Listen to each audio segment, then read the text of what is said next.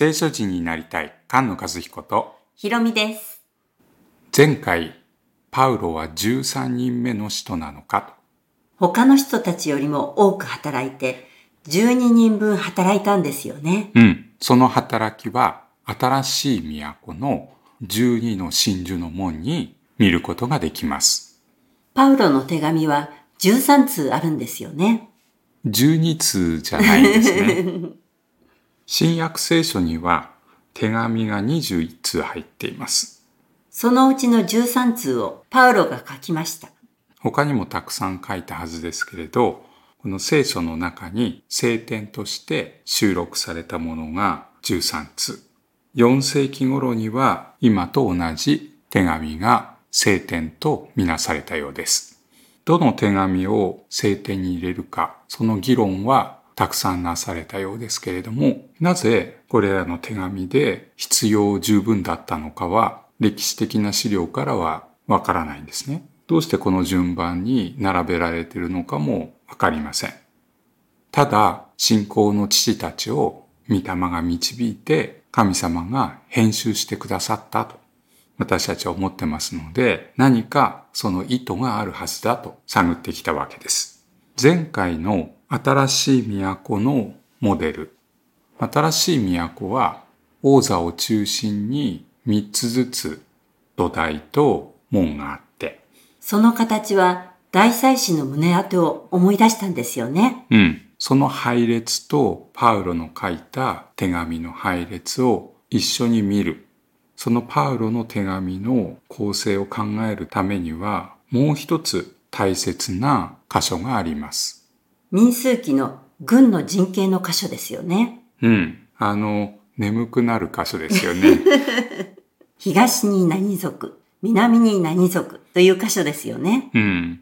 イスラエルの民がモーセに率いられてエジプトから出て、シナイ山で命令をいただいて幕屋を作ります。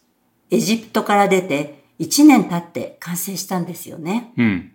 そしてその神様の王座がある幕屋を中心にして、イスラエルの民は約束の地に、ま、向かっていく。そこで神様の軍がどういう陣形でその約束の地に入っていくのか。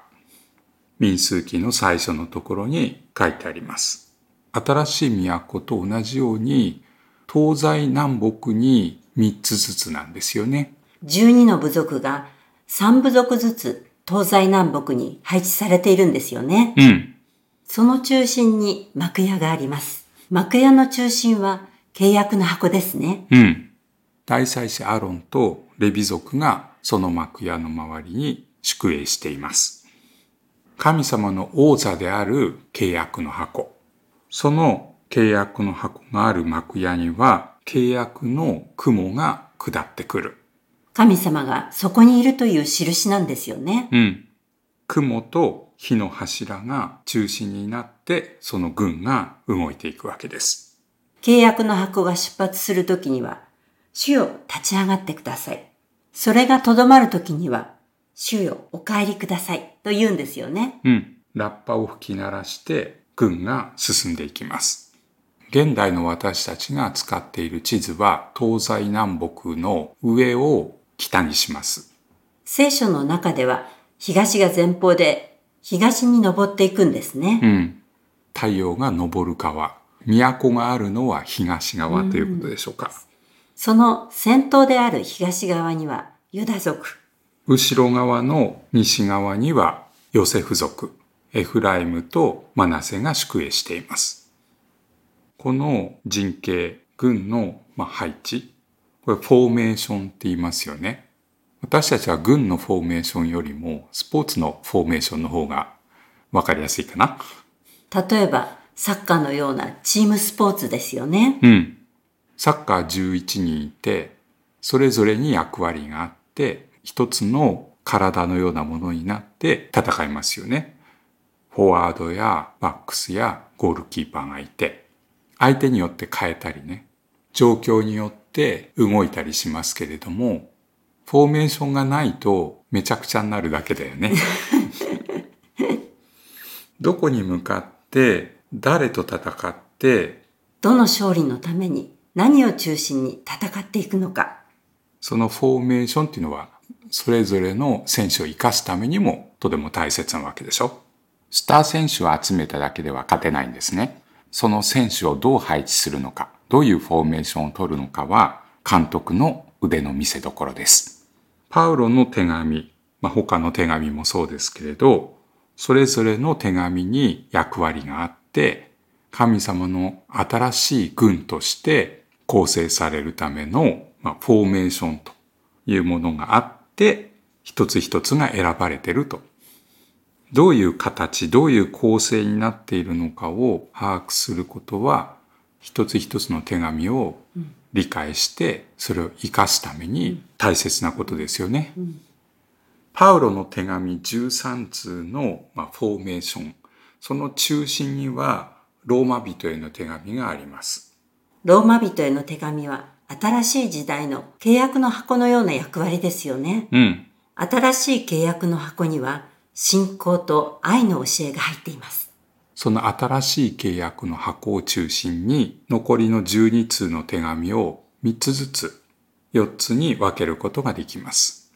ガラテヤ、エペソ、ピリピ、コロサイの手紙を10回を通してまあ分けてみるということをずっとしてきましたよね。そうですよね。10回は神を愛しなさいという1番目から4番目。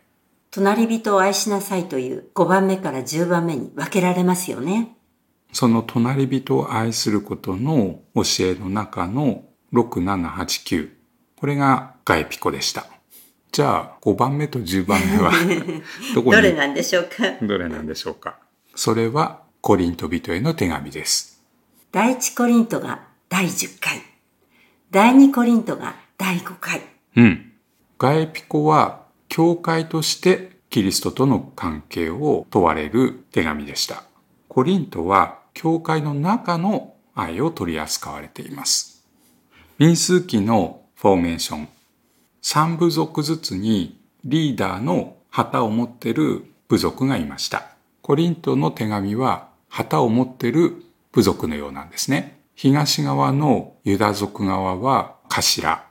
西側のヨセフ族側は、まあ、体側と見ることができます。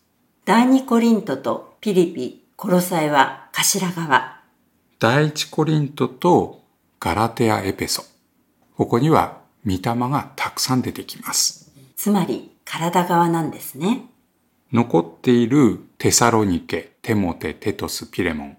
これは右側と左側を構成しています。パウロ以外の手紙は8通あります。その中で誰が書いたのかわからないと。しかし、とっても大切な手紙。ヘブル人への手紙ですね。そのヘブル人への手紙は本当の大祭司である主イエス・キリスト。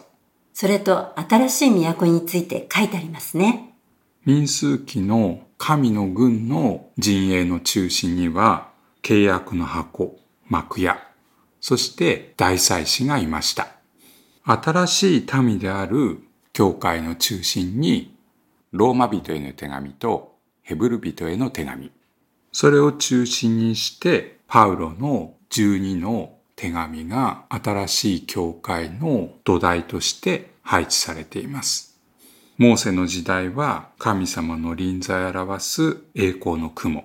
そしてその教えである契約の箱。主が共に住んでくださる幕屋。それを中心に約束の地に戦って入っていきます。新しい時代は栄光ある御霊。そしてキリストの御言葉。教会が一つになって新しい天と地を作り上げていきます。今までガラテヤ、エペソ、ピリピ、コロサイと見てきましたけど、次回からコリント人への手紙を見ていきましょう。御言葉に生きる聖書人が生まれ増えていきますように。菅野和彦。ひろみでした。